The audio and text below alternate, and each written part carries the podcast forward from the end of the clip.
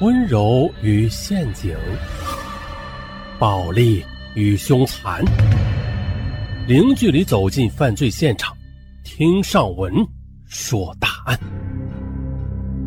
本节目由喜马拉雅独家播出。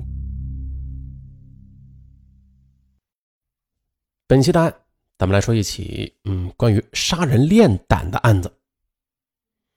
那是一九九三年七月一日早上。六点钟，这索师傅啊，像往常一样，提前半个小时来到单位。这是北京市政务公司，位于建国门外鸭子嘴。公司大门向南开，距东二环路建国门立交桥和东便门立交桥之间的跨段仅有四十来米。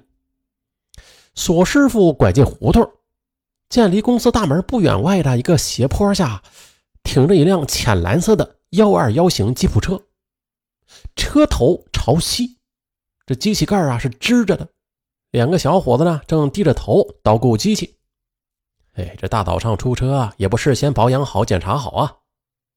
一年前还是驾驶员的索师傅啊，那是开了三十多年的车了。见到路边修车的，这心里就特别烦，他就叨叨着从车身旁走过，用钥匙。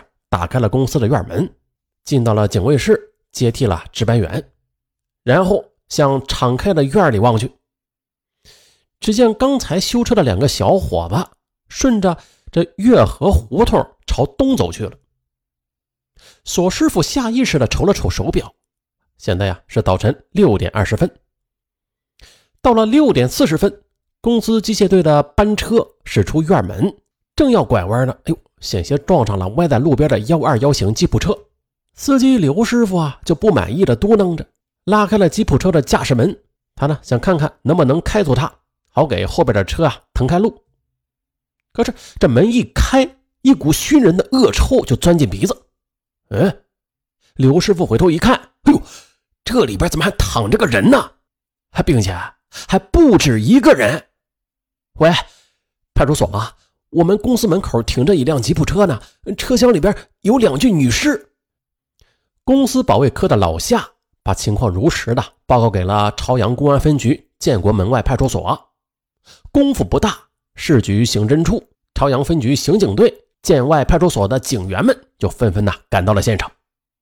当时正值上班时间，现场周围是挤满了群众，人们也都是纷纷议论着。警方人员呢？将吉普车推进五公司院内，接着刑警们就开始做技术勘查了。派出所的民警对现场周围的群众进行走访。这时，紧靠五公司大门西侧的华悦餐馆打工的小姑娘，她向民警反映情况：大概是早上五点钟吧，我起来，嗯，准备忙早点，我就看到两个男的在推车上坡。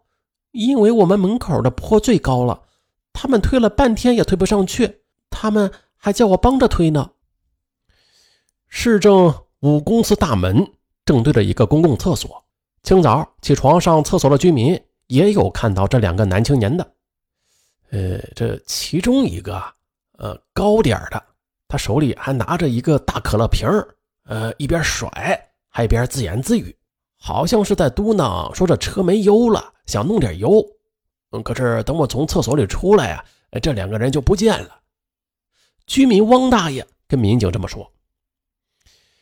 那再从尸体解剖看，死者是被人用绳子给勒死的，其中一具女尸的头面部还有被砖头击打的痕迹，而且这伤口啊已经开始腐败了。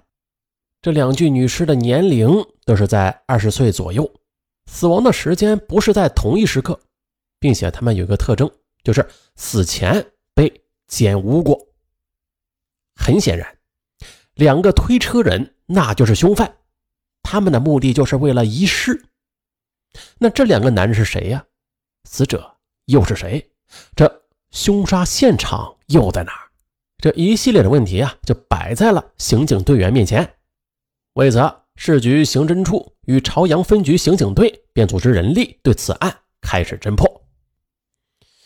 七月十四日深夜，北京市公安局西城分局巡逻三分队四组的巡逻车，行至灵境胡同东口时，发现迎面有两个骑车人。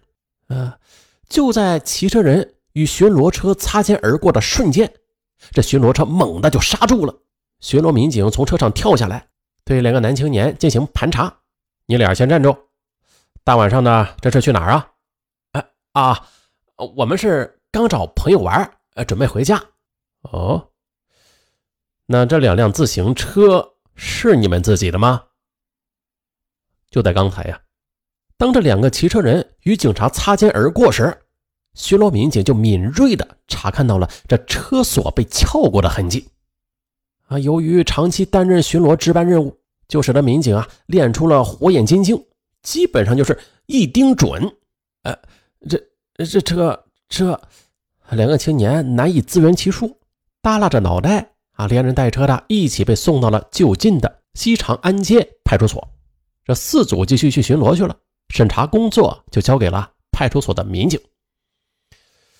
经审查，一人叫关劲松，男，二十三岁，无业，住在本市的西城区德外六铺坑；另一人叫康凯，男，十八岁，他呢是市义青局技校学生，他是住在德外东之花胡同六号。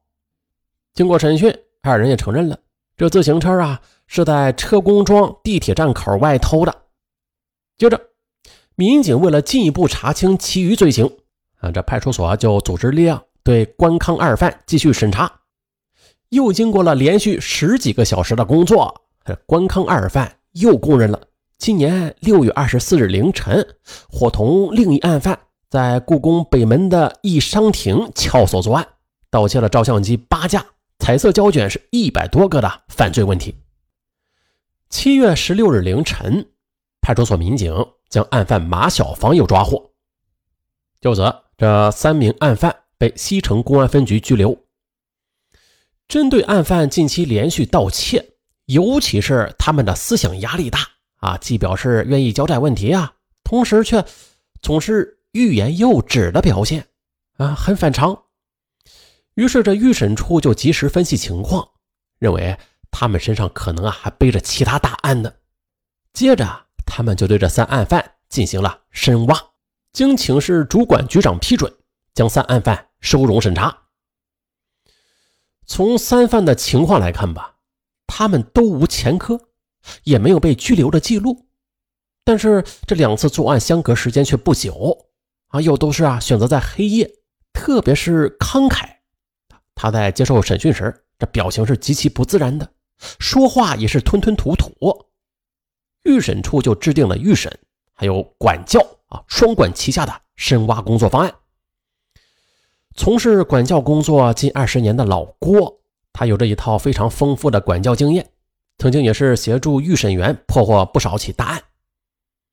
针对康凯的情况，在预审之余，他就是对其采取了深入的政策攻心，寻找扩大战果的突破口。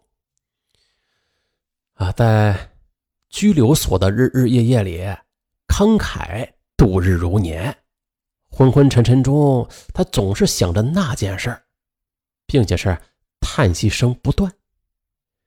你现在还不满十八岁吧？多好的年华呀！犯了错误就要悔过自新，彻底坦白交代问题，争取得到政府的宽大处理。我们给你机会，但是机会却要靠你自己把握。纸。是包不住火的。老郭在语重心长的劝规开导着，使康凯陷入了深思。他好像是听到了奶奶的呼唤，看到了母亲流着泪。郭郭大叔啊，我说，二十日上午，康凯终于交代了伙同关劲松抢劫、强奸、杀害两名外地女青年的犯罪问题。接着，在预审办公人员以及市局刑侦处等有关单位的密切协作下，关康二犯的犯罪事实也是迅速的被查证属实。索师傅七月一日早上看到的那两个修车的小伙子不是别人，正是关劲松和康凯。那如此的年纪，那究竟是什么原因使他们干出这般令人发指的凶杀大案呢？图财，还是土色，还是？关劲松出身于工人家庭，有五个孩子。啊，他呢是排行老五，上有四个姐姐。父亲四十六岁时得了这个儿子，给他取名叫劲松。父亲是希望儿子能像松鼠那样挺拔坚实、根深叶茂，将来能为官家传宗接代。